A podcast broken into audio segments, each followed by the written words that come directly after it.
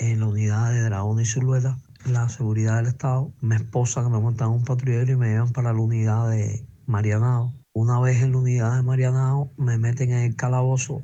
Estuve como cuatro horas allí en el calabozo.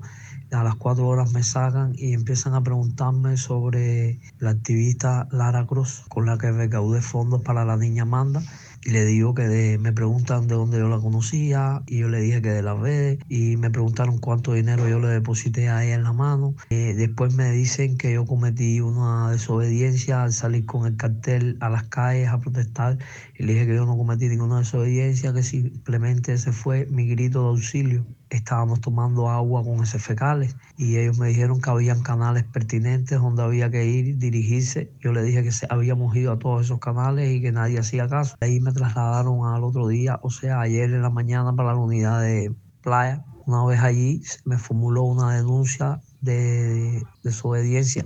Estaba junto a dos inspectores de telecomunicación, los cuales me, hicieron el decomiso de mi teléfono. Si continuaba publicando en redes sociales, iba a ir preso, que escogiera entre irme preso y salir del país.